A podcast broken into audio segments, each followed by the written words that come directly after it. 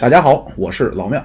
大家好，我是小苏。大家好，我是秦止。哎，今天昨天啊，我们录制的时间是周五，周五晚啊。昨天呢，出了一个事情，就是中国国家男子足球队啊出征十二强赛世界杯。之前我们在群里边聊这个事儿啊，都有一部分我们的听友觉着仿佛，因为这次咱们有有这个叫呃规划球员。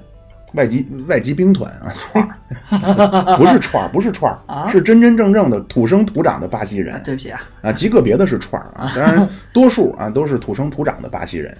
呃，觉得仿佛这次，包括我自己啊，都觉得，呃，可能有机会能创造奇迹。哎，但是日你妈退钱！嗯，但是啊，这个就是当时我说我在群里说完这句话之后，我自己就补了一句，我就说呀，这中国男足啊。最厉害的地方，就是你说他千不好万不好，他最厉害的地方、最成功的地方、最值得大家学习的地方，就是每次咱们都觉得他能创造奇迹。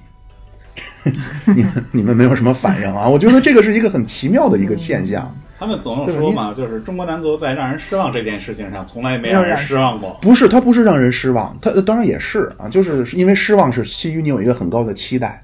你像咱们已经多少次了啊？就叫人家打的打成烂酸梨了，对吧？现在可能真的是踢不过越南了。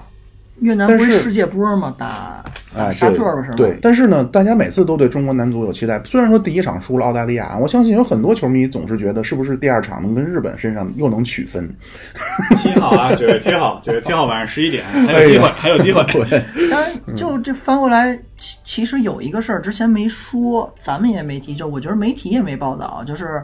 奥运的时候，那个橄榄球女子橄榄球那个预选赛，二十六比零吧，还是二十七比零？中国女子队呃女那个女橄榄球打日本嘛，那个是多多争脸，但是官方好像没有大肆的在宣传报。就就是我反正这足球这话题，咱还是就是今天不是我们主要说的啊。嗯。昨天这场比赛，嗯，您说。没事，我觉得与其关注中国男足，不如关注明天晚上中国男子盲人足球队。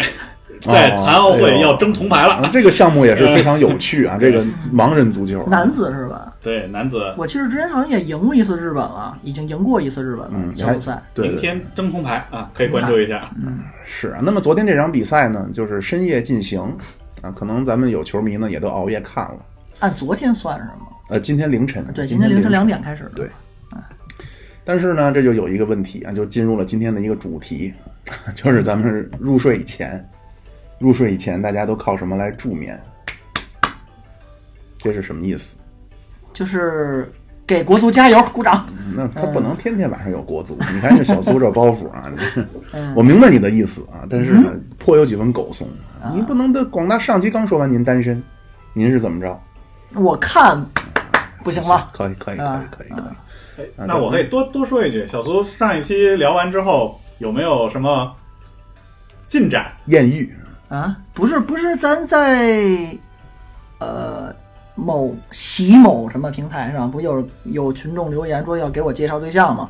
我说让他进群儿，后来有没有下文了？哎呦，看都是口口口头把式啊，这不要当真，都不要当真啊，这是落袋为安，一切的许诺都是浮云啊。对啊，那么咱们今天呢，就说这个关于助眠的一个话题啊。那么助眠呢，可能要牵扯到另一个。比较最近的一个热门信息啊，热门新闻，就是好像有点牵强，但是没关系啊，就是叫硬山隔岭声音，对啊，就是可能大家呢在都经历过一个时代啊，这个现在不这么提了。过去咱们在上高中、上初中的时候有一个词叫网瘾，网瘾少年，哎，网瘾或者网瘾少女，杨教授专治网瘾，雷电法王是，那现在都不这么说了啊，你要照这么说，咱都是有网瘾，对吧？咱说睡觉之前这个事儿呢。或多或少啊，你怎么都得跟网沾点边儿，嗯，因为咱们我感觉啊，现在咱们这么大的人，就是十几、二十、三十岁儿，恐怕睡前是没有说捧着一本纸质书籍在阅读的了。嗯，对眼睛不好，太沉了。是，但是 这有招。对啊，你看我观察，可能咱们的上一辈，就是经历过这个。生在红旗下，长在长在春叫什么？生在红旗下，长在春风里。走在春风里，走在春风里的这代人啊，他们是的到现在啊，还是有些人会保持着睡前阅读的习惯，但是咱们都不是了。啊，咱们呢都是叫沉迷于网络，无时无刻的阅读，啊，那当然了啊，无时无刻的都是沉迷于网络。啊，形式也是多种多样，可能有小苏说的，就网络阅读，嗯。啊，他在网上看一看文章啊，看一看公众号，还有一些呢，可能是呃刷一刷小视频、短视频啊，还有一些呢，可能是听一听各种各样的这种音频类的节目。等会儿啊，我嗯。我我多问一句，小视频和短视频可是两码事儿。哦，哎，好像不一样。我说的是，你说的，嗯，我说的是哪个我忘了啊。总之是健康的那种啊，当然也未必都健康，就是可能你碰到不健康的呢，就是多停留那么几秒。多停留那么几秒。对啊，多去看一看啊。嗯，那么呢，就就是这样。当然还有一些人可能他是玩游戏，嗯，哎那可能睡前我说我搓两把，现在不这么说了。您过去玩游戏都讲究搓两把，啊，对吧？搓个大招。对，搓啊，这格斗游戏叫搓两把啊。您要说玩即时战略呢，叫推两把，对吧？推推星际啊，搓九七，对吧？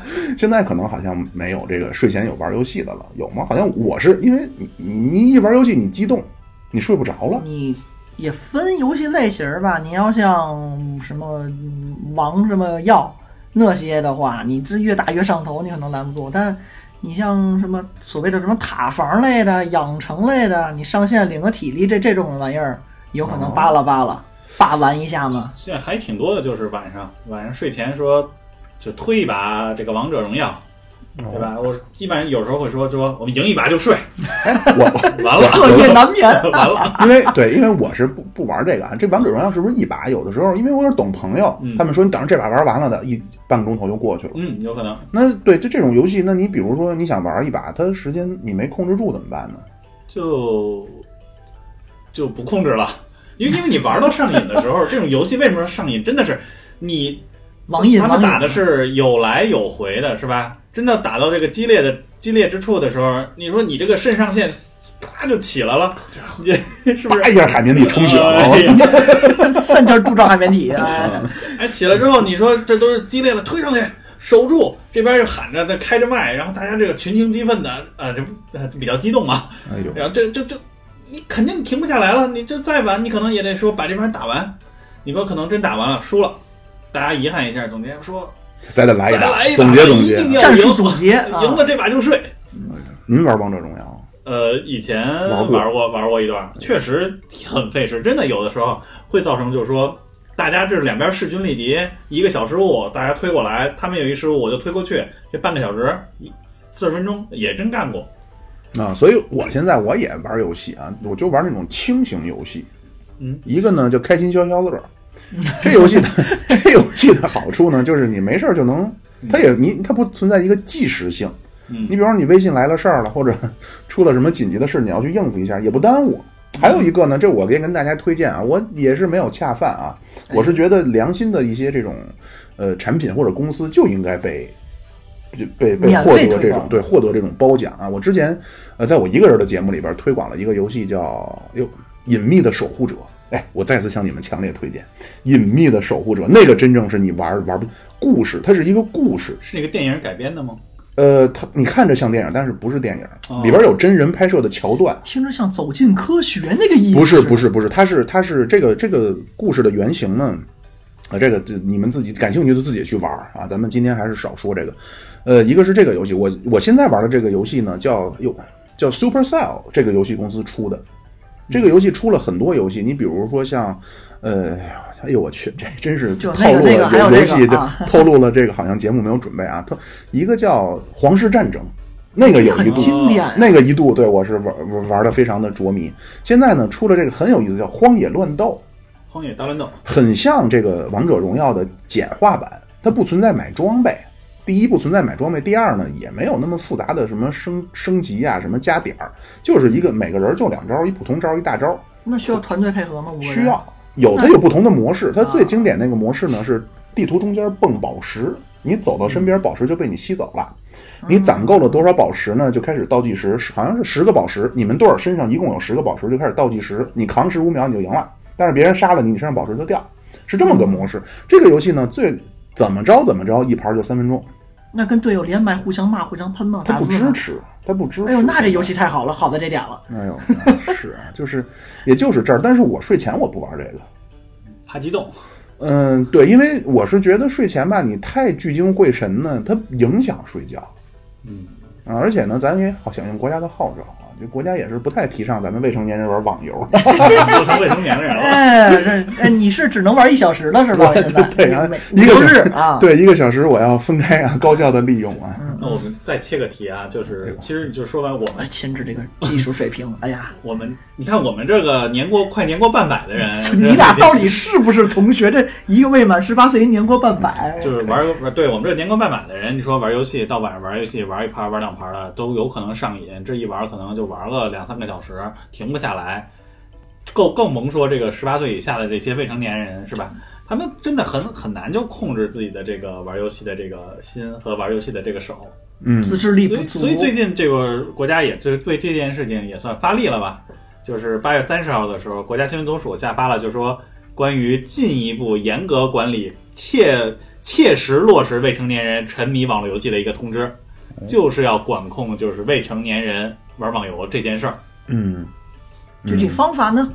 具体其实他们就下了一些就是管控，比如说要求说向未成年人提供的这个网络游戏服务的时间进行了一个严格的限制，要求所有网络游戏的这个企业仅可以在周五、周六和周日这三天，还有法定节假日，每天的二十二十点，就是晚上八点到晚上九点这之间，向未成年人只提供这一个小时的游戏时间。哟，也就是说，如果在平日里头，这一个小孩儿啊，一周只能玩三个小时的这些网络游戏，嗯，嗯，那这同时下个副本都不够啊。嗨，全红婵就更加能拿冠军了。那什么什么段位他也上不去了呀，仨小时就。就是你们觉得说这种限制，国家是出于什么样的一个考虑？你们有没有妙主播对这个有没有想法？呃，小苏先说吧，啊 小苏先说考量是吗？就是结合我们，我们就国家嘛，要跟着我们节目，哦，不是我们节目要跟着国家走嘛啊啊！可以。前几期都在聊过，就是国家对于现在呃人口结构这个担忧，包括教育还有养孩子这个各个方面的担忧，它一系列的政策其实围绕最终的归结都是落在孩子的成长跟教育上。那你对于孩子的成长，首先网络这个游戏为什么会有杨永信当年的出现呢？就是把这个都看作一种疾病，这个上瘾。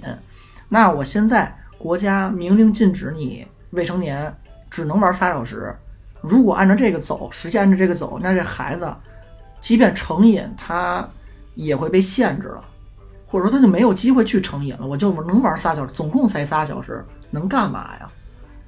并且他有更多的时间去，呃，不管是合理的休息呀，还是说锻炼身体呀、陪父母啊，去学一些课外的一些什么弹钢琴呀、跳舞啊、这棋类啊、艺术这一些的其他的叫特长吧、兴趣都有时间了。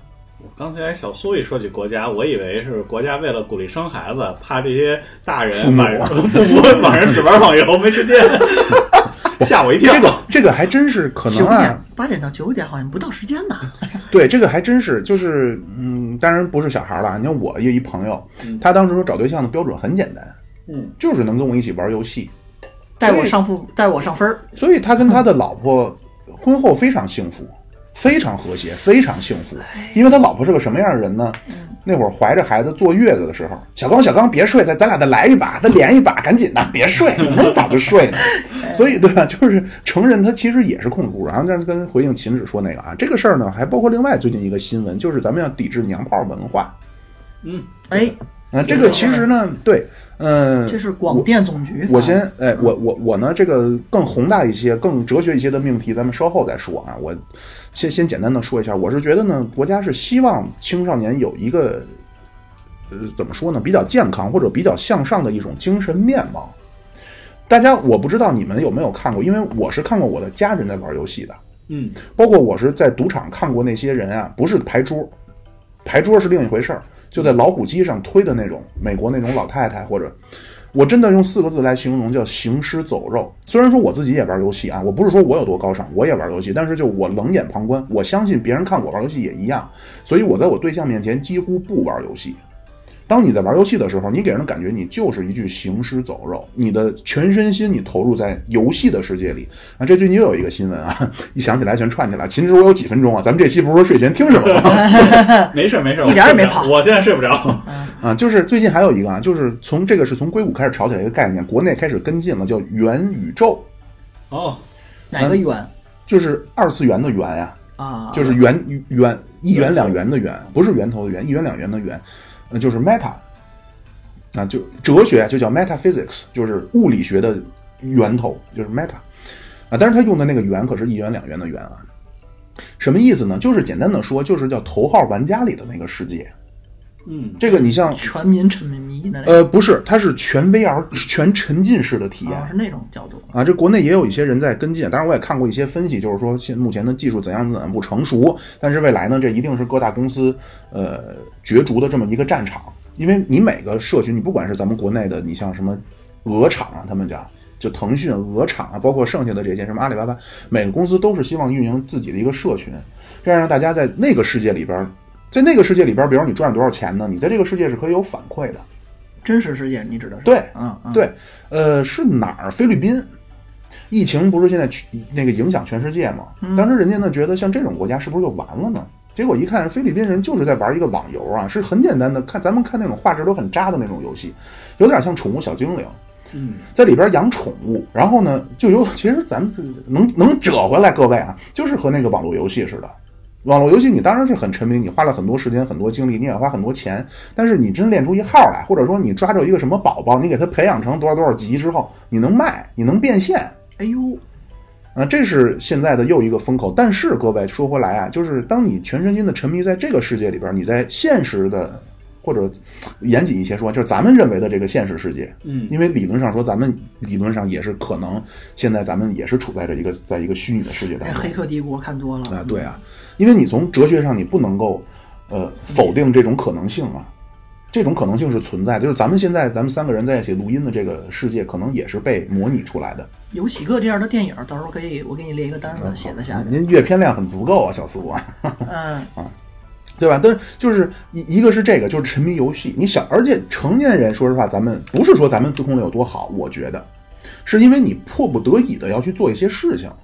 你往崇高了说叫责任感，你往小了说呢，你就是嗯不不好叫奴性了。简单的说，你得上班嘛就。生活的压力嗯，对对，就是生活的小孩没有这个压力。我去上学，我明天困，我上课睡觉就好了。但是你上班，你不能说睡一天呀。所以这个游戏这个东西肯定是，呃，国家不太希望咱们青少年呈现出来的这么一种精神状态，就沉迷于游戏。另外就是这个娘炮，嗯，都是那个现在的小男孩啊，都是要唇红齿白的。你像秦止，像咱们俩这种他妈大汉就就完了。哎，等会儿不嗯对，为什么不是咱们仨？因为小苏呢是很皮肤白皙啊，面容呃本来想说姣好啊，也还行吧。但我有能看蛀牙呀，我皮肤能牙不白。看能看啊，对，就是你现在呢，不就是咱们年轻，你一部分年轻的朋友啊，女女女孩儿喜欢的那种男孩，真的是阴阳不分。鹿晗，呃那我都不敢说话，嗯，我 蔡怕被骂。嗯，呃，到时候帮我逼掉啊，嗯嗯呃，嗯，忘了，对，所以呢，这他是需要帮助，或者说希望能够给青少年一些的指导。我刚才说的那个有一个更为宏大的哲学命题是什么呢？就是政府到底有没有责任，或者说应不应该去指导老百姓的生活？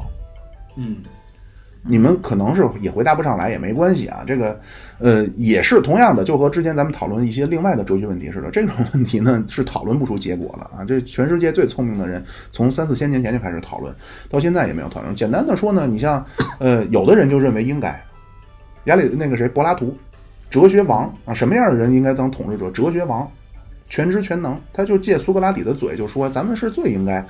啊，你如果要是说有你需要征求意见去了解一个事情，你是问那个懂的人呀，你是问那个行家，你还是问普通老百姓什么都不懂的呀？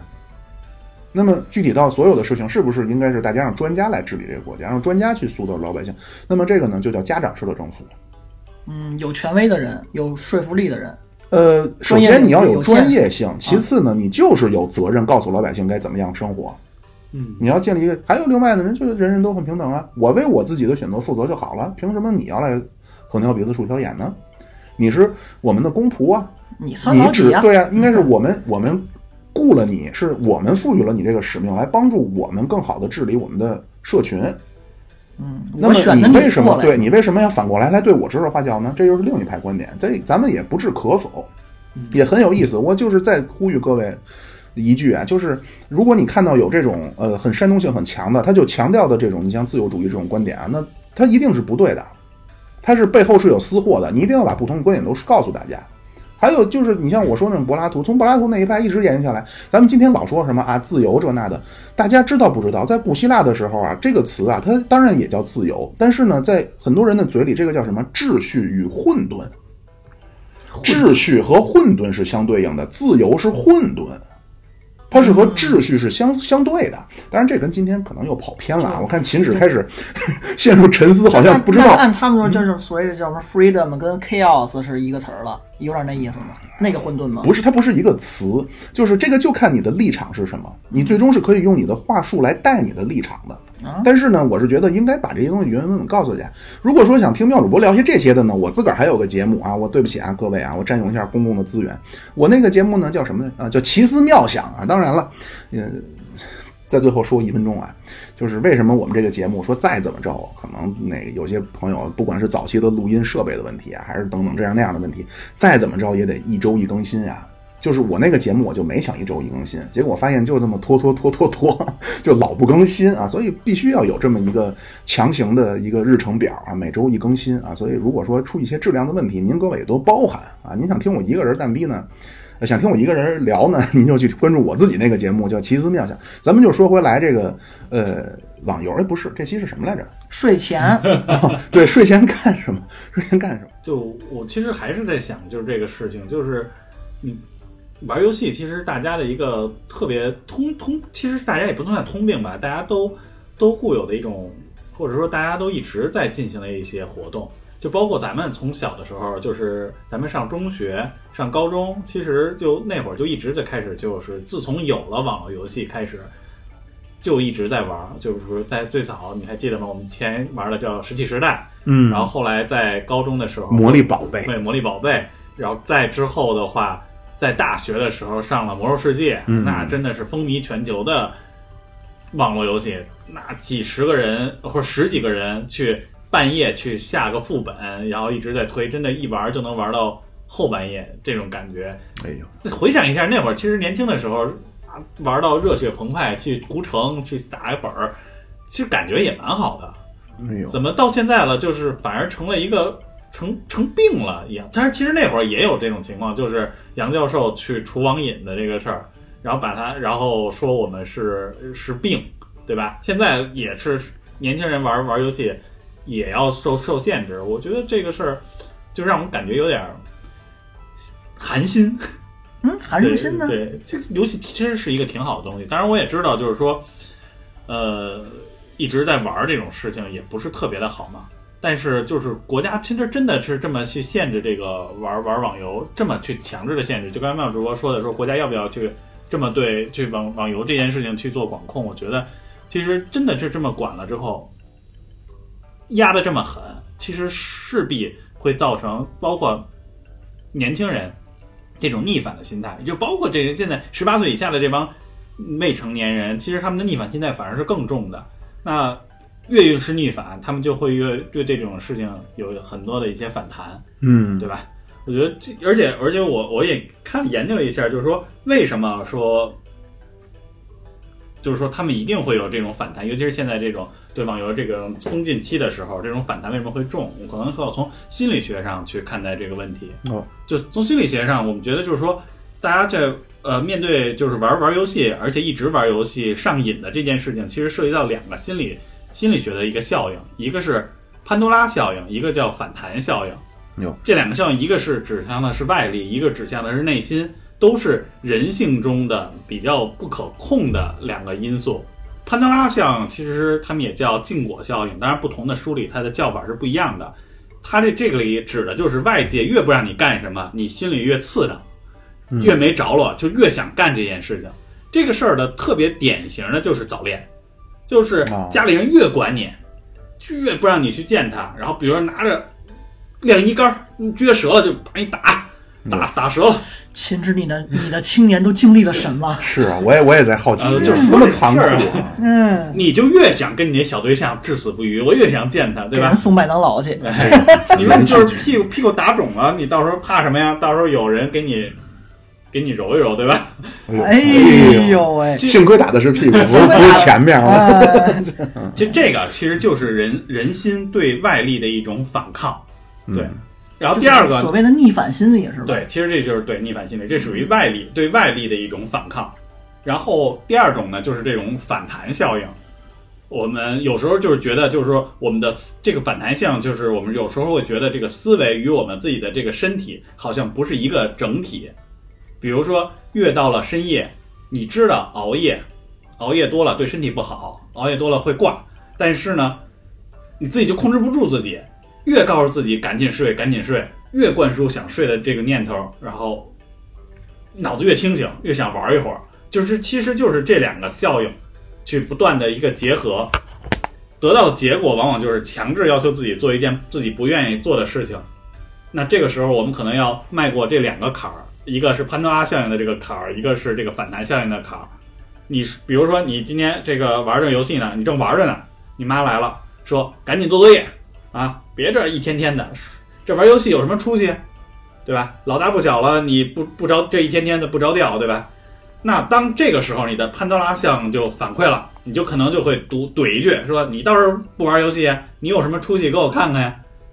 这这就是一种典型的逆反心理心理的一种表态，对吧？嗯，那即便你不逆反，你真的就是一个逆来顺受的这种小孩儿，那你不敢怼你的母后，对吧？你乖乖的就去写作业的时候，当你打开书，你这个时候就处于一种百爪挠心的这种状态，满脑子都是，哎，我这个游戏，我我应该今天打的不太对，哎呦，我惦记哟！我应该对我就惦记我怎么玩儿，对吧？你越是想这个你这个游戏，你你你就越觉得它有意思，你你你越越又越琢磨，你这个时候你的你这个看书啊，你不论是读书写作业，你就越没有心思在这儿。那这种状态下的时候，你的这种学习也也不会特别的好，对吧？嗯，就是我觉得就是这两种心态势必造成了说我们。就算是限制了孩子每周只能玩一个小时，可能造成的这种反弹反而会更严重。嗯嗯嗯嗯，对，秦止，咱俩说这不冲突。嗯嗯，就是嗯，简单的说，就是我说的那个呢是出于政府的考虑，但是可能是在具体的操作手法上有点儿可能可以有更好的方式。嗯啊，刚才秦止说那第一个那潘多拉，嗯潘多拉像非常典型的一个是什么呢？就是瑞典进了毛片儿，嗯，禁了爱情动作片，呃，不是解禁了爱情动作片，解禁了，解禁了。之前是不让看，它解禁爱情动作片全球的，呃，就什么全球？瑞典瑞典国内的强奸率，呃，跌了好像百分之四十，就是那个没什么神秘的嘛。因为过去的时候，就像大家越是藏着掖着，越不能，呃，我就对这个事儿越好奇，我就越想干。它仿佛有一种什么，这是一种什么样的东西啊？它有神秘感啊，就潘多拉的魔盒。嗯，我觉得妙主播刚才的这个说瑞典的这个事儿，是在为上一期做一个解释。上一期你看的片儿多，所以你没有什么想乱七八糟的想法。嗯，是一个是一个高尚的人，一个纯粹的人，一个脱离了低级趣味的人啊。对，而且这而且这个东西呢，也没有什么，呃，这个是不很多学术的东西呢，是很难去你通过讲道理去辩驳的。这个是一个心理学的很大的一个流派啊，叫行为主义。这个最早呢是追溯到巴甫洛夫同志，咱可能都知道练狗的那个，嗯，就是摇铃，摇铃哎摇铃流哈喇子那个。然后后来呢，华生啊，华生不是福尔摩斯的助手啊，这个华生呢，他行为主义是什么呢？他就是说，我不关心你心里怎么想的，我只关心输入和输出，就是我这边干了什么，你那边产生什么样的结果。听着其实就很像驯化人啊，包括那个津巴多，嗯就是斯坦福那个特别有名那个监狱实验啊，都是行为主义的观点。包括这个这个，呃，很多现在心理学的主流就玩小动物啊，其实都是都是这个，就通过给你什么样的刺激，然后产生什么样结果。这个也是人就是这样，你越不让他干这个呢，这是他研究的一个成果，就是你越不让他干这个呢，他就对这个事情的兴趣会越强。所以，所以在具体操作层面呢，可能会引起一些反反反弹，就是反效果。而且还有一个呢，就是在很多游戏当中啊，这是分两层。首先我，我也承认，在很多游戏当中，特别是大作，嗯你他妈消消乐那没有什么。你要是不管你说魔兽世界，呃，刚才咱还说了一些什么呢？魔力宝贝，包括咱们早年的星际争霸。你如果真正耐心的你去把他的故事去看了的话，包括刺客信条，嗯你把他的故事都看了的话，这个对你个人的人文情怀和人文的这种沉淀真的是有帮助的。就他的世界观的构建，包括他的逻辑、他的人物塑造这一些是吧？对，真的，我就是阿尔萨斯这个故事啊，魔兽世界啊，就是真的是我，我当时我看的，我的心仿佛就用马克思讲法哈，不是马克思说的啊，反正我的心就仿佛是被揉碎了啊，再在地上被踩一脚，就是那个感觉。阿尔萨斯的这个堕落，最后与救赎，真的是他表面上看好像是在玩游戏。但是当你深入的了解了之后，包括那个《刺客信条》，它是把你历史上的这些事情全都给你串起来了。对，《刺客信条》确实很经典。就是说，网上有一个特别经典的故事，就是说一对情侣去旅行结婚，然后去到了巴黎。到巴黎之后，这个男孩儿，因为男孩儿第一次去巴黎，但是呢，他就好像以前就生长在这里一样，哟，他就带着他的女朋友沿街走街串巷，把整个巴黎城串了一遍，最后在凯旋门下坐在凯旋门下怅然若失，叹了一口气。他女朋友就特别特别不知道不知所措，说这是出现了什么情况？你好像之前就来过这里一样。嗯。后来才了解到，就是这个他这个男孩啊，以前就是玩《刺客信条》，《刺客信条》曾经有一章就是讲法国大明法法国大革命的这一段故事的，嗯。他会还原整个巴黎当时整个全城的整个的原貌，嗯嗯，巴黎旧城区。对。嗯，包括说最近出的事儿，就是巴黎圣母院被烧了之后，玉璧好像有新闻说玉璧说我可以给你出原图，你可以照着它去做修复。嗯就真的是，当然就是《刺客信条》这个游戏，真的是你如果去玩这个游戏，玩游戏是一部分，你在玩游戏的这个过程中，真的能对一些历史事件，对包括城市的样貌，能够有一个深度的了解。如果你仔细去看的话，真的是了解的会非常的多。是，然后包括我刚才还落说了几个，一个呢是叫《荒野大镖客》。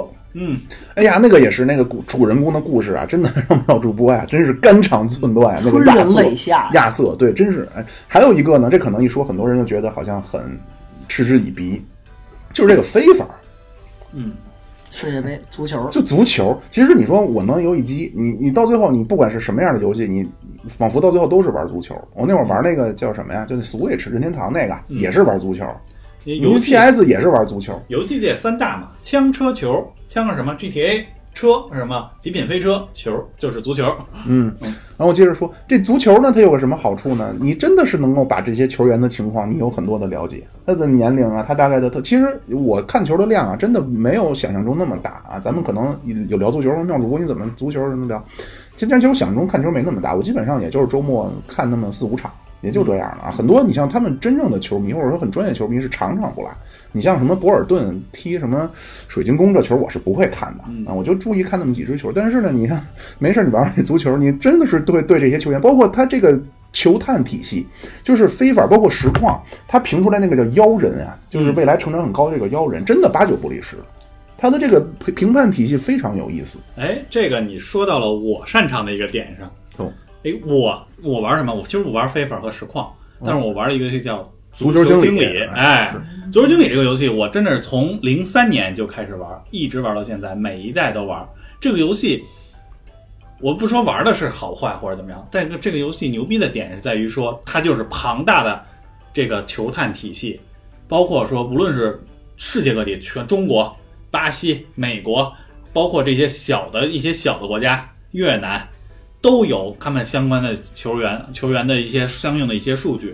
你别看我看球不一定多，但是我对某一些球队的这个球员，包括二十三人大名单儿，都清楚 都清楚大概是什么样的一个状况。这这期咱要说什么来着那？世界杯 李指导，你说他玩这个游戏了吗？他们我估计没空玩。但是啊，你那这个事儿你还真说到一个点儿上。据说当年温格挑人通过足球经理，哎呦，对，我觉得这么有用的东西，你干嘛不用呢？他那套球员体系真的是特别的棒，好多就是小妖人，真的确实成长起来了。牵来了奥巴梅扬。就哎，咱再说一个，你们说有可能大家理解不到，你再说一咱小时候都玩过那《霸王大陆》吧？我没有，不是，就是你三国的人，就咱小时候，你是可能看小说的原版，有人不看小说、不看电视剧的话，他了解这些人跟你聊天，他是通过玩那个游戏知道的。哦，孙策跟孙权什么关系？他们俩的爹是谁？都那里有啊。到那年份，咔蹦出这儿子来，你就知道这是他儿子了，是吗？就通过游戏是有有益的那么一方面儿。啊，但是啊，我我想起来说，这期咱是让睡前听，是跑到了游戏啊，没没说两句啊，咱把这话题就中了。就是我想说另一方面，就是对于未成年人来说，他真的他注意不到这些点，这是我想说的。就是在你有了一些积累以前，你是注意不到那些点的。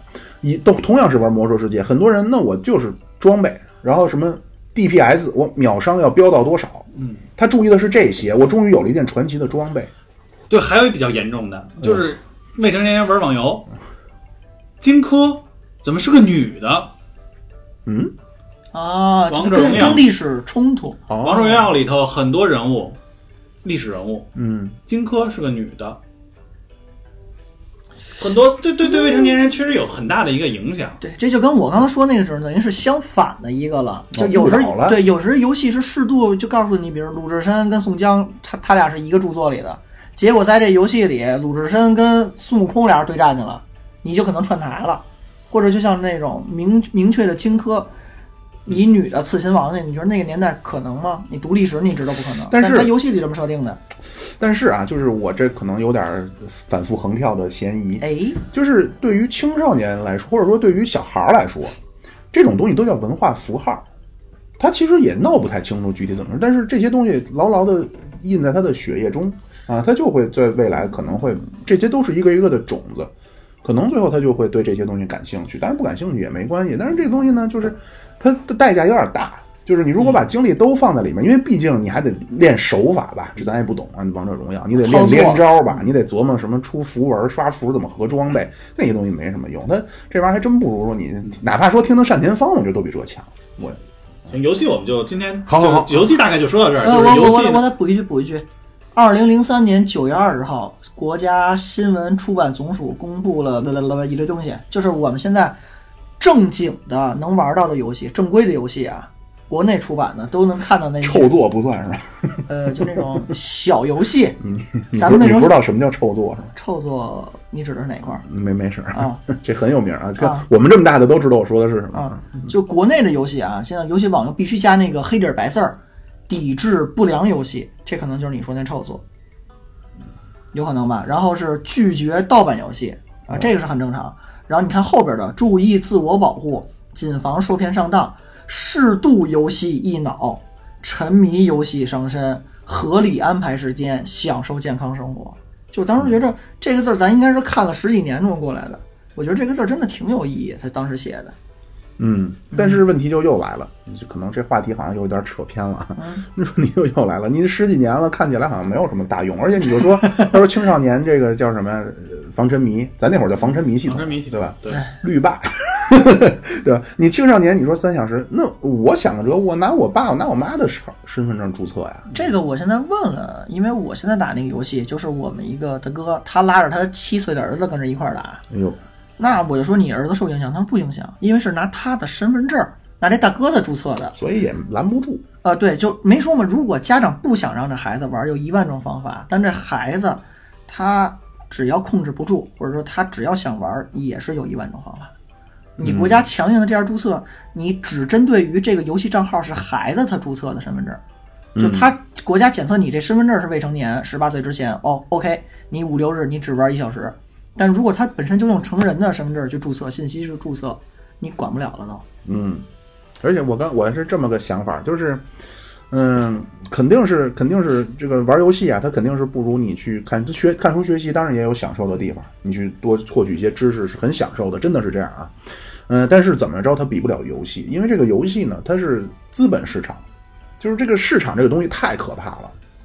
它，因为它从酝酿的那一刻开始，它从它出现的那一刻开始，我不是为了带给你什么世间的真理，不是带你梳理什么什么样的知识，它的核心目的，或者它它核心设计出来的原目的啊，就一个，就叫把你万住了。说相声讲话就把你万住了，就能万能让你沉浸在这里，这是它出现的最核心的东西，要不然它拿什么卖钱呢？就肯定你是所以对这个一定感兴趣。对，所以这个它是一个和人性作对的，这没办法。嗯，也是很悲观啊对。哎，咱能不能进入正题了，各位我我？说不没事儿，就是我 你你也放弃了是吧？我觉得就是说玩游戏玩游戏上瘾，我们可以换一种游戏玩换一种方式嘛，刷刷短视频。我觉得现在我现在觉得睡前就是睡前刷刷短视频是一个可行的方式，当然短视频也上瘾啊。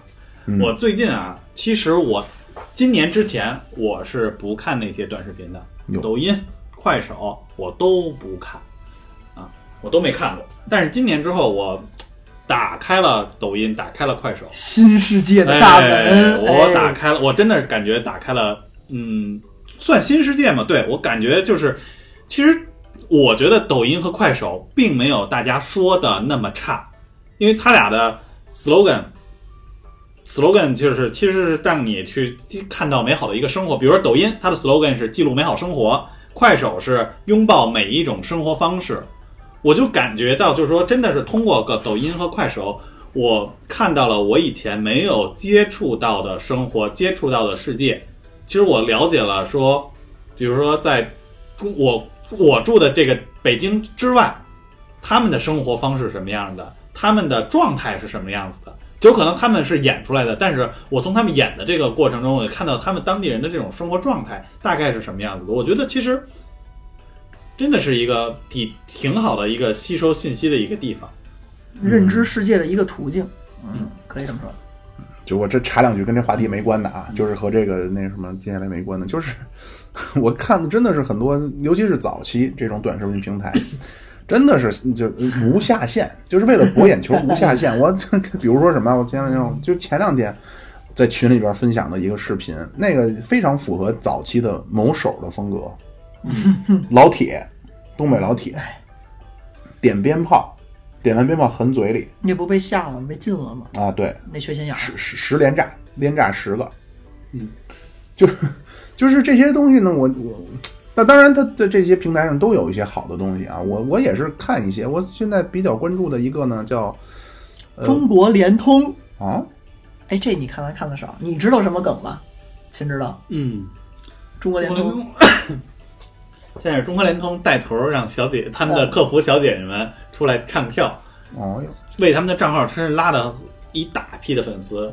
所以现在这些国企，包括中国联通之后，中国移动、中国电信都开始跟进哦啊，把他们的，因为我有大批的客服，我留客服干嘛不用啊闲着？干嘛用啊？哎，对，都通过短视频平台上面跳一跳，然后再介绍一下我们的这个平台，包括中国邮政也现在开始干这件事情，他也是让他们这些客服告诉他们，其实拍一些小的短视频，他们也漂亮，有一些确实这些客服小姐确实很漂亮，然后同时展示自己的同时去介绍说中国邮政没有我们到不了的地方，嗯，还有把自己的这个品牌给展示出来了，在其实也蛮好的。内那个，我我就想，这这话可能一说啊，真是也得罪人啊。我也不是说的自我标榜这那的，但是嗯就从咱比方说聊天过往的内容啊，包括什么的，我我真的是觉得咱们中国还是有广大的人人民群众的这个趣味啊，还是挺 有待商榷 这真是跟提升啊。就是你像看个漂亮小姐姐，这个呢又能怎么样呢？我就就老觉得这东西能怎么样呢？呃，但我跟你说，这个引起的可以叫一个连锁的效应啊，就是它这个事儿最开始什么呀？是中国联通天天发我们新出的什么这卡那卡什么活动，呃，平回复平平，这么大一企业，突然有一次是一客服小姐姐怎么着，然后涨了几十万粉儿，从此移动、电信是先是同行业，之后是各个银行、央企、国企，包括现在引申到什么各个部队。嗯，战区部队，然后什么武警、消防这些，他都在进驻，都通过这个来去做宣传。那你就结合，比如说最近，包括抗美呃抗美援朝烈士回归，就像或者说鼓励什么参军啊这一类，包括像九月一号，原来咱只知道开学，现在我知道它也是一个退退伍季。哦，那这些各个官方账号，它通过我你可能看不上的一些影响，因为它拍出来视频质量，我看了一下，也说实话有的不是特好。那你可以了解，你可以感兴趣，那参军的人会不会就多了？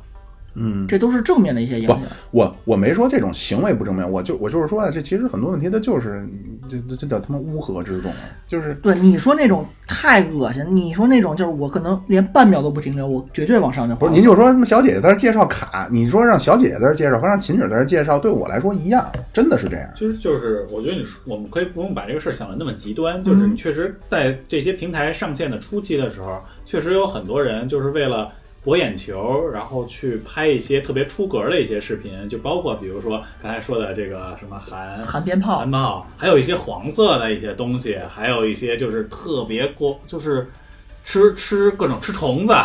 这种乱七八糟什么都吃，这种就是各种各样的这种乱七八糟视频，就是博眼球。当然，平台在这之后其实做了很多的这种运营策略，去对视频的这种质量去进行把控，下线了一大批这种，呃，叫什么猎奇的，然后和这个现在主流价值观不太相符的这些视频。现在留下的这些，我觉得可以，其实慢慢的就做到叫去伪存，也不能叫去，叫去污存精，对不对？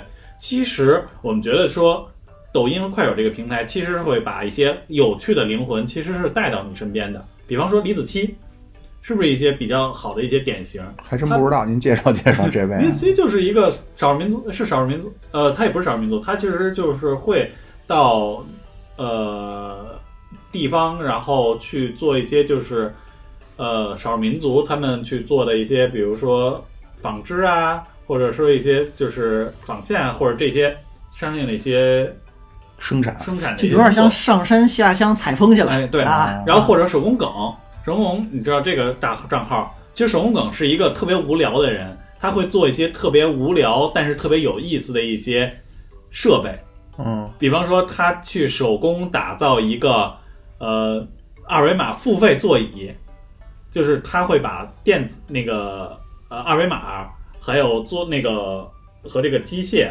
和椅子去去整个电焊到一起，就是说你扫码扫五分钟加五块钱，然后五分钟可以坐这把椅子，一旦到了时间之后。这把椅子就沉下去了，然后中间儿它中间有一个孔，就会出来一根一根针一根刺儿，你 就坐不了了。然后你再扫再扫再出五块钱，这个椅子就就升起来，你就可以坐在那儿。就是他会做这些乱七八糟的一些设备，或者做一些什么全套、金属全套去电焊，他就是一个完全手工的一个人。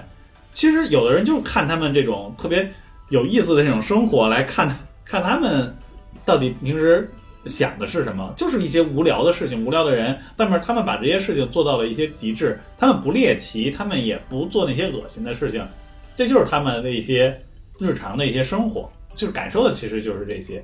你不做的事情，我我我我我明白，我明白，就是你比方说说说的那个什么手工梗那个，嗯。我我可能看见过，但是我没我没关注，我不知道，就是他老弄那种特莫名其妙那种对翻对对是吧？对对对，啊，但是这个呢，我就我就觉得挺挺无聊。但是 我是看了一个我觉得特别好的一个，是一老外，嗯，他在老外那个人他是全程不说话，就是告诉你古代人怎么生活。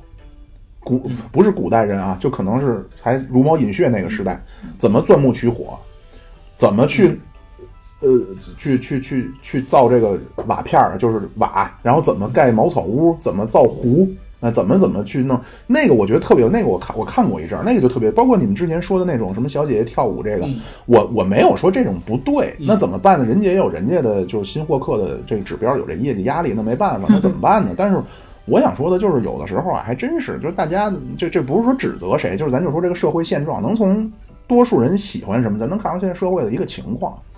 还是那句话，为什么咱这节目就火不了？不上档次。咱们已经挺雅俗共赏的了呀，不行，还还不够俗，还是不够雅。对，就是而且呢，也都相貌上也都没有什么卖点，一个个。我们音频节目天天看得见相貌 一？个个的，是不是？就是现在这个这个时代就这样啊。但是虽然说国家的经济发展啊，国力有所提升，但是普通的多数人还真的就是处在一个很无聊、很很无趣，没不知道每天干点什么、看点什么傻乐的这么个阶段。你真让他说琢磨点什么，这不现实。我是觉着，就秦之所说看某手某音这个事儿啊，因为我现在是迫于真的是迫于工作压力，我也是今年也就刚开始看两个月抖音，我觉得每天有如度监牢一样的生活。你说我收获的有意义的信息吗？有，怎么做菜的，有一些历史类的或者电影讲解的，可能我的兴趣点。嗯，但更多我就是随机扒拉过来的，咱就看那个搜索热搜啊，五十条，全是明星鸡毛蒜皮，嗯四十条，第一、第二必须官方要求、政或者政府要求的一个嗯新闻，剩下五十条，谁我都没听过。今天崴个脚吧，明天穿身什么衣服，有什么用？然后就是那个早期我们很嫌弃那种，像什么我踹你个椅子啊，然后你拿一盆扣我脑袋上，什么就尬笑那种，嗯，还是有，而且大量。我知道，就是但是这个呢，你也不能怪平台。嗯，但我就觉得不是我要说的一点，不是肯定不怪平台，因为你前期的话，你的你的兴趣点没被识别出来，它是随机推。嗯但问题是，有的人他真的拿这个去当生命的享受了，但这东西对他来讲就是没有任何用，他这个时间纯是浪费。你睡前，你如果你终于回到睡前了。对你睡前如果真要刷，你给自己规定一时间。我现在没找着这功能，我觉得应该会有。就像什么，我如果睡前我要听音乐，它有一设定自动关半小时十五分钟听节目就有。啊，对，都这种都有。视频他们好像没有这个设置，半小时之后自动退 APP，关机，没有。我觉得很需要这个，要不然你一看表，夸操，一小时过去了，而且你精神了，嗯睡不着了。我觉得这个我反正两点说起，第一个是从内容角度讲，嗯无论它的前五十条它是什么，其实有它存在的点，就说明有人喜欢它。啊，我看明星，你不认识的明星我认识，我就喜欢这几个明星，我就想看他的行程，我觉得这无可厚非吧。这倒是。有一些娱乐性质的一些小视频，无论是我绊他一脚，我扣他一个盆儿，可能就是个搞笑。其实，在国外，尤其这种国外的这种搞笑视频，是不是特别挺多的？就比如说在大街上的时候，就突然冒出来一个人吓你一下，这种小视频在在国外好像非常的多，而且他们拍的也特别的多。这个我不知道你们看见过没有？就是因为我有的时候在飞机上，或者说在路上的时候，看他们一些就是国外的一些短视频，就是这样。就比如说以前日本还做过一个实验，比如说说一个人如果在路上打电话的时候，站在那儿打电话，那这个时候你给他手里递给什么接什么递对手递什么接什么，然后你就会看到说有的人有一个人在这儿打电话，你给他递个书，他接了。你后来给他递个锅，他也接了。那其实他们就把它做成一个搞笑视频啊，就很有意思呀。他可，那我觉得其实有的时候看有意思的东西，我不是为了学什么，我一天工作很累了，我为什么还要学什么呢？我就是要放松一下，对不对？那那那这有什么错呢？也没有什么错。还有一些短视频是什么家长里短儿，那我看家长里短儿是什么？有的时候就比如说像我现在看的比较多的，就是北京台他们把《向前一步》这个节目放到了这个平台上。这是向前一？步就是讲的就是就是讲的一些就是我们北京现在特别比较多的一些，比如包括就是和房屋相关。房屋相关的一些政策啊，有抢房子的，不不不是抢房抢房子，不是家庭的，啊而是比如说一个小区和物业之间常打架，或者这个小区旁边施工了，我我怎么让这个施工工地不不那个谁他们这个施工工地吵着大家了，我们之间有的矛盾，我要拆迁了，我们整个小区拆迁了，我们不想搬，或者是我们觉得给钱少，大家之间的这种事情，他会邀请比如说地方的这个政府的相关的一些人员，然后物业专家，还或者说是相关的一些人员，然后和这些当事者去做一些面对面的一些对谈，然后再有这些专业的人士给他们去解析，说这种事情，你也可以从通过这个，我就看到了就是当地人的一些生活的一些状态，他们和这个当权者或者说和物业相关人员这一些生活的一些相关的一些状态，我觉得这也挺好。或者就是看一些胡同大爷，他讲自己在胡同里的这个生活的状态，我就我我是其实是可以从这些故事里头去去放松自己，或者甚至深的，我说我可以了解一些相关的信息，浅的我就是放松自己，完全的去做了一个身心的放松，这对我睡前其实是很有帮助的一件事情。这是内容这个层面。那另一个层面就说到了这个时间的这个层时间的这个问题，就是说关于说为什么我这一刷刷刷就会刷的就会时间上就就过去了，就为什么每很多人都愿意刷刷短视频？其实这也是一些就是上瘾这个事儿，其实也和心理上有关。我就认为说我每一次点击和每一次滑动这个视频的时候，它都是有一个实时的反馈反馈给你的。它不像说你读书，为什么我有时候觉得读书会很枯燥？读书学习会很枯燥，就是因为就是说我读书学习的时候，我的这个信息反就是我得到的东西的这个反馈不是即时性的。嗯比如说我去今天我拿一本数学高等数学我去学习，我后那个这个的反馈可能是以后我在考试我能得一百分儿，但是这个反馈的时间就会非常的长，非常的长，我可能一年之后考试的时候我才能有反馈。但是我去看短视频的时候，我的反馈是非常实时的。我今儿看了这个视频，我觉得特别搞笑，我开心笑了，我这个反馈就非常非常快的刺激到你了。那我就想说，哎，这个好玩，我再往下再翻一个，就是这种情况。虽然所以说我们才会说不断的希望这种这种刺激来不断的刺激自己，然后产生多巴胺，所以我就会产生依赖，我就不断的刷下去，就是这种情况。哎，你们在大学里没遇到过睡不着的情况下看英背英语单词，背了二十个就睡着的情况吗？可看书可快了，反馈可快了，一会儿就困。咱咱说秦指出那个，就是我我我呢，这当然也是比较的，嗯、怎么说呢，唱高调或者理想主义啊。我是觉得就是你放松可以，但是你说你看个嗯，这裤裆炸炸炸鞭炮，你这这个有什么？这是放松，但是它太低俗了，我是觉得。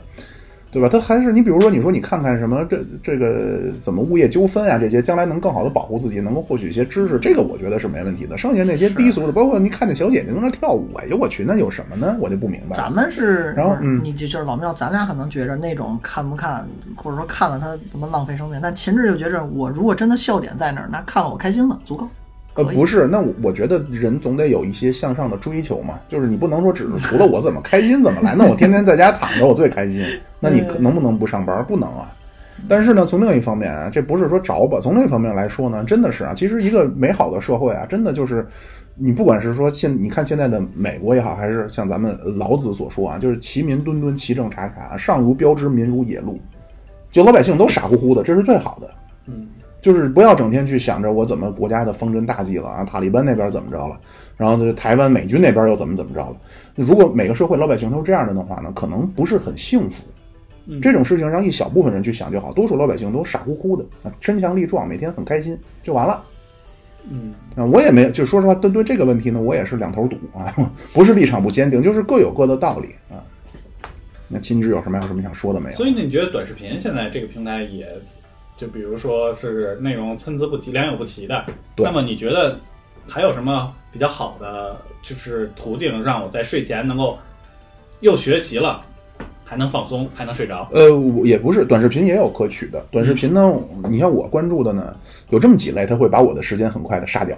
嗯，一个呢就是电影儿，是几分钟快速点解说对对对，就是三，嗯就是它一般是分三三三集，就勾着你点进主页得看。哎，对对对，哎，看什么好玩的电影。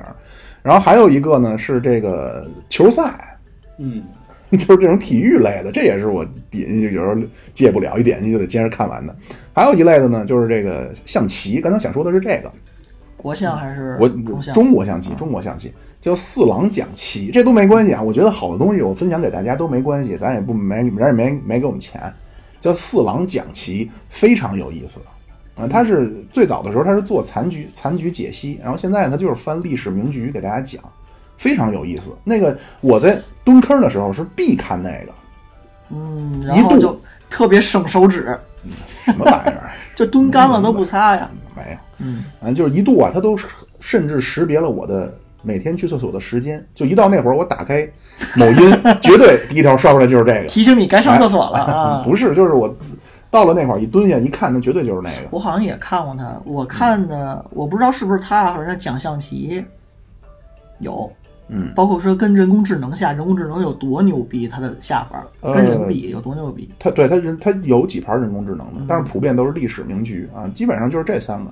剩下历史的这个呢，这我也说句公允的话，你如果说一个历史的东西能够说在三分钟或者几分钟给你讲明白了呢，那说白了你也没听明白。真的，这个这个真的是这样。为什么呃很多人都跟我说妙主播？因为我之前不是一直老聊历史嘛，他说你要不你去短视频讲吧。我我试了试，我真的讲不明白。就是我能把这事儿说完，但是肯定我相信很多人听完还是一头雾水的。嗯，肯定这东西是你要把前因后果呀、包括呃有些分支你是不得不查出去说的啊，以及呢还有一个原因我没去做的一个原因就是摸不透这个线在哪儿，咱也不知道什么话该说，什么话不该说，不知道。啊，所以这就大大概短视频就是这样。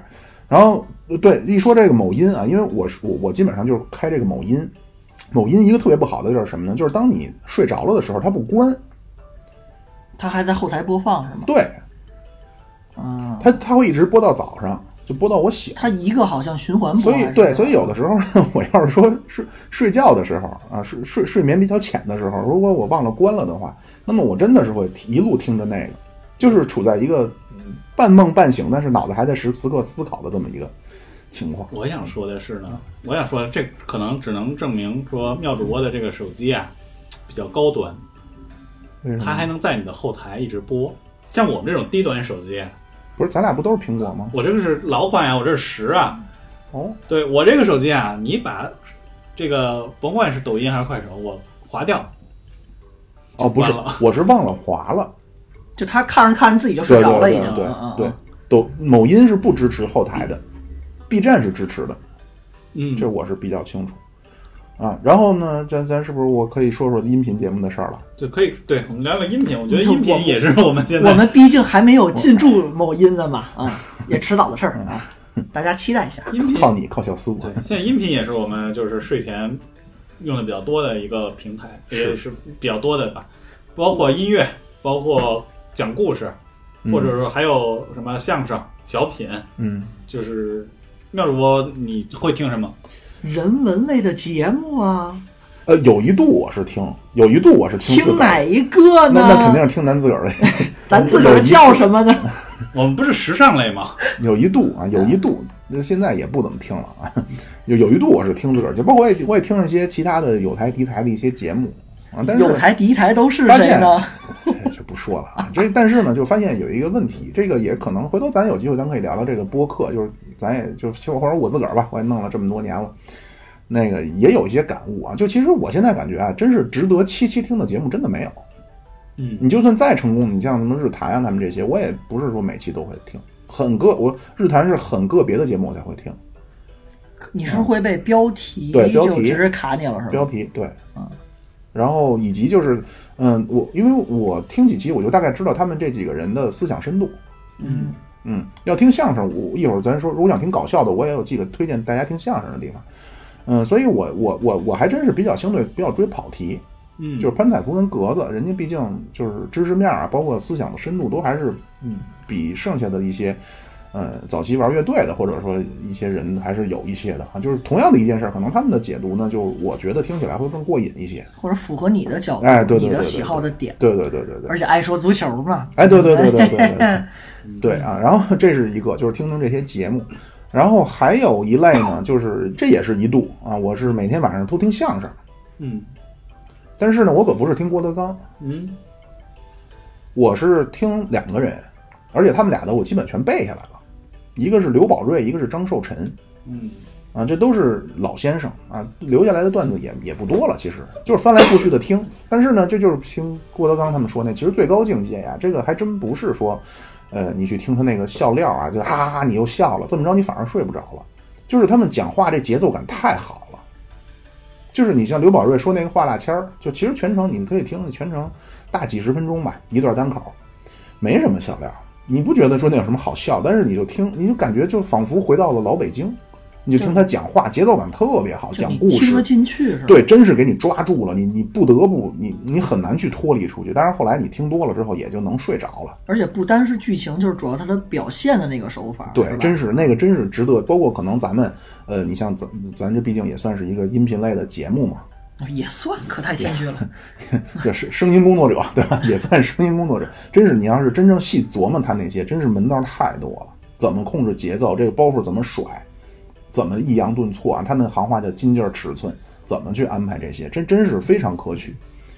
啊，大概就是这样。然后还有呢，这据我了解啊，这个咱咱说实话也我也没有找到合适的人来一块弄，我自个儿我也弄不了。就是现在平台的顶流是什么呢？这音频节目，案件、鬼故事这两个。案件挺有名的，就是就是李淼李淼谈奇案，其实有这样的一个节目，他们他会把这个李淼这个人在日本生活了很多年，之前在日本去工作有，他他就有一个兴趣就是是日坛是吧？对他现在有自己，就是他自己又做了一个日坛物语，他现在是日坛的这个主播之一。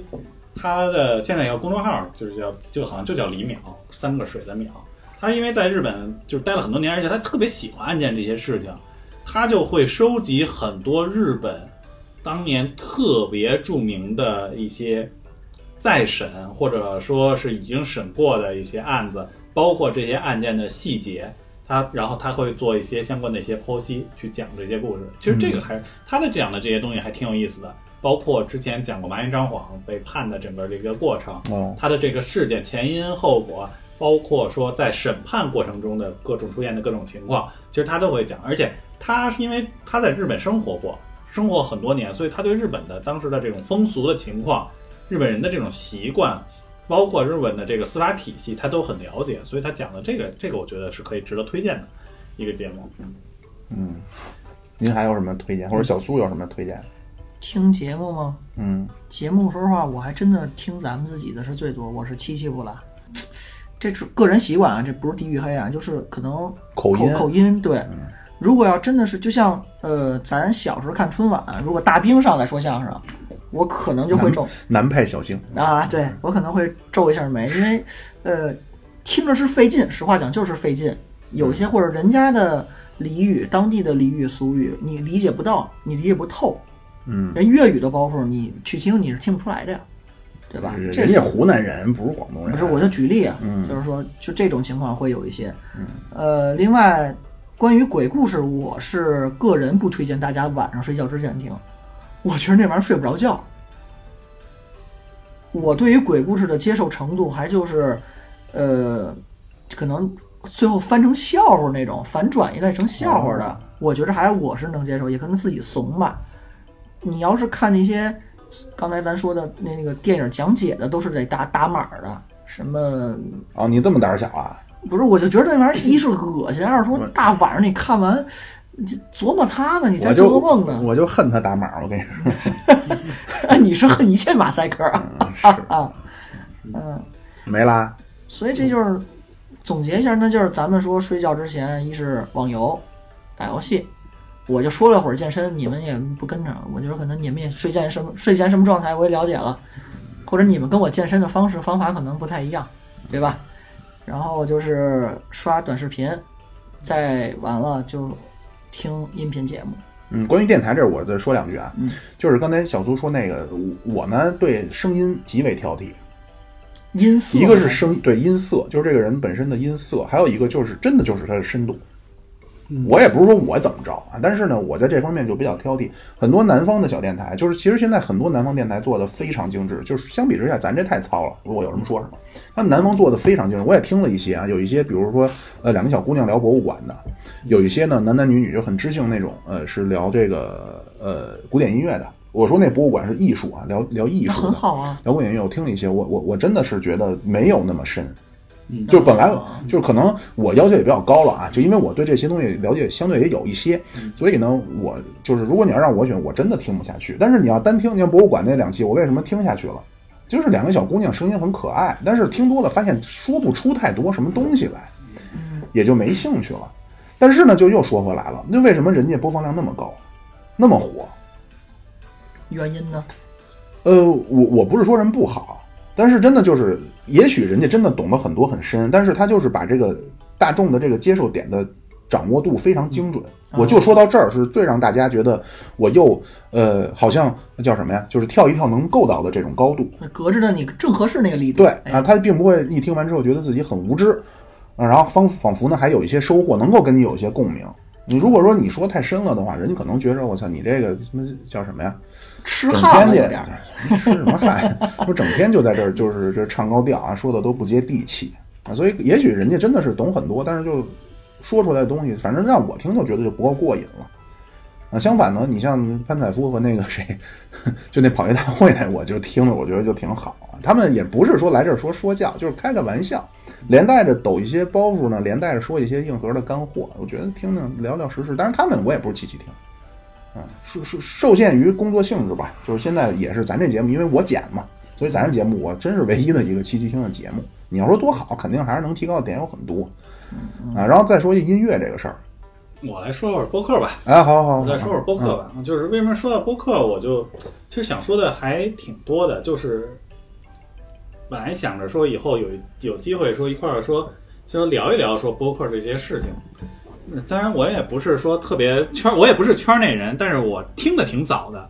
我大概就是说十年前的时候，哎呦。其实哎呦，就其实或者是再更早一点的时候，其实我就就已经听过，就是之前他们没有，应该有没有用喜马拉雅可能没用，但是那会儿就用的苹果自带这个 Postcard podcast 人家 Postcard 啊，好，OK，现在改名叫播客，名字不重要，当然，但是当时的这个这个播客啊，有那么几个，嗯，就比如说包括说叫糖蒜，我不知道你们之前听说过嗯糖蒜广播，有的聊播客，然后还有就是机核，机核是做的特别久的，像糖蒜呢，之前就是应该是糖蒜是应该是之前就是像刚才妙主播说的一些音乐人，其实他们做的做的这么一个电台，里面呢是好像是扭曲机器的一些主唱他们做的这么一个，那不是北京话是人吗？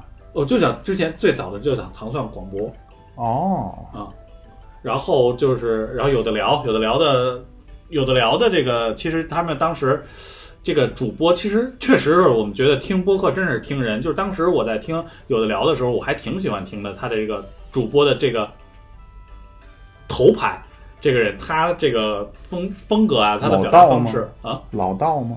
我我也忘了，那很早很早的了。他配他配的那个人叫杰克斯利，但是我我但是我但是我就不是特别喜欢他的风格，我只是喜欢他的这个这个主角的这个人的风格。但是后来这个人，呃，移民加拿大了，他就只能经常就是和他们电话去做一些远程的这个录音。后来他录音很少了，就觉得节目整个的质量就下降了，后来就不怎么听了。嗯，真的是后来过了很这么多年，尤其是最近两年，播客这个市场又重新火起来之后，我又中间我可能断了很长时间没有再听了播客的时候，之后我又被这个日坛给拉进来了，哦，就又拉回到就是说重新听播客。但是我 为什么被日坛吸引进来，是因为我先听了日坛里头的李淼谈奇案，还是听了案件的这个故事。嗯，对，所以像这在这之后，我又把好多这个播客又加进来了，比如说像比较有名儿的，就像日坛、黑水公园儿，还有就是刚才老老庙说的这个，就是这个这个这个叫什么？呃，北京话是哎人，不不不不不，就是这个跑题大会，嗯其实也比较有意思。然后包括就是这个单立人喜剧他们做的这个做的一些就是叫谐星聊天会的这么一个这种类似于这这种节目，其实我也听的会比较多一点。嗯，我觉得这些嗯挑着听吧，还有一些历史的、历史的、人文的、生活的，就是案件的，其实我大大小小的都听。我觉得晚上睡觉前听这些节目，确实听着听着能睡着。嗯有的时候确实是会出现那种那您是夸人家还是夸人家还是夸人家呀？就是能真的是有时候感觉就是半夜突然醒了，感觉耳边有声音，打开，然后感觉已经听到了不知道多少集了。说奇案呢是吗？那多有瘆得慌！有人就跟我说过，他说听我说话就想睡觉，嗯，但是他说他不是说的在讽刺我，是声色可能不。知道，他说他反正他那会儿那你们那你秦止你不会设置那个什么半小时什么一类的自动停的我那那？我很少设那些东西，就直接听。但是其实说听着听着你声音想睡觉这个事儿，确实有过一些先例。我之我之前看到过网上一个新闻，就是说有人听郭德纲的相声就容易入睡。嗯，说在某一个叫《让生活好看》的这个节目里头，这个某个明星叫陈小云，就是曾经他们讲过，说自己的这个睡眠非常的不好。他还爆料说，那会儿他在参加浪姐的时候，他和张柏芝两个人从早上九点一直练到半夜的三点，后半夜三点，但是之后回去他依然睡不着，就是有困意反而还睡不着那种状态。嗯这个时候说，当时浪姐的那个沈梦辰就给大家分享了一个他的这个方法，这个方法还是郁可唯告诉他，这里的看过的明星太多了，我都想不起来是谁了。他就是说，他这个方法就是听郭哥郭德纲的这个相声就能睡着，而且说当时他分享这个，他说沈梦辰说他当时听郁可唯给他介绍这个方法的时候。还吐槽呢，说这事儿怎么可能呢？说郭德纲的相声不就是会越听越兴奋吗？那种状态，哎，而且你还恨不得像妙主播似的，恨不得拿出那个小本儿来，我得记下来这些包袱。但是我没有，这怎么我不我我我看书记，我对记相声我不记。但是呢，就是说后来这个沈梦辰说他后来就是不是证明了一下，他确实就是说当时就就直接就回家回当时就放了一段这个郭德纲的相声，很快他就睡着了。是哪种类型的？单口的还是对口的？啊，这不重要，就是都是郭德纲的相声嘛，就是，就而且后来说这个事儿，后来就是说他们在网上也看到说，很多人其实就都会去说说听郭德纲的相声，或者跟跟听日英语四级似的，听着听着就就想睡着了。包括就是说在知乎上，好像还是在哪些平台上，哦好像就是喜马拉雅平台上就会写着说睡前必听里头的留言，就是有郭德纲、于谦的相声。郭德纲这个相声睡觉有一个问题，嗯就是你要是一直播放他他妈返场，教小飞啊，对，所以，所以我刚问是哪一种？如果你要是他一人是类似于讲评书那种，我觉得可好一些，他没那么大起伏，嗯，对吧？你要是双口，可能有时候就所谓的咋咋呼呼嘛，对口的或者返场那些加进来。而且说这个现象啊，这个现象，当时郭德纲其实自己也在某一些采访中回应过这个说法，说为什么说听他的相声爱助眠，他还讲了一个小故事，说当时在民国的时候，说有这么一个评书大家叫王少堂，他有一次去给一个军阀去说这个评书，结果说他这说着起劲儿呢，就看见对面这大军阀睡着了。哎，当时他这他还这个人还是个艺人那种心态，就是说我我这讲的这么好，你还睡着了，我自己还挺郁闷的。叫小帆，他说说评书的，说评书。哦然后之后呢，说这个军阀就还他要走嘛，就给了他好多赏钱。这这这人就这王少堂这人嘛，说我不要这钱，我你说我你这都睡着了，我还收你钱，我受之有愧我我这受之有愧的这种感觉。但是人家这军阀，人家就说什么，说你这说的太棒了，说我这平时这这些年，就是因为我这些军军事啊、国家这些事儿啊，我就是很难入睡。但是我听了你这个评书之后，就会感觉彻底就放松了，所以才睡着了。所以当时那个采访里头，就郭德纲后来就总结，就说这个说相听相声和这个听评书差不多，它并不是催眠，而是说就是让人能够彻底的放松，哎，他就就能入睡了。嗯就跟听歌剧恨不得听听睡了好多人，那个不是一个不是一个道理，是那意思呗？听歌剧这件事情，我还真睡着过。对啊，那个经常容易睡着。我我有一年在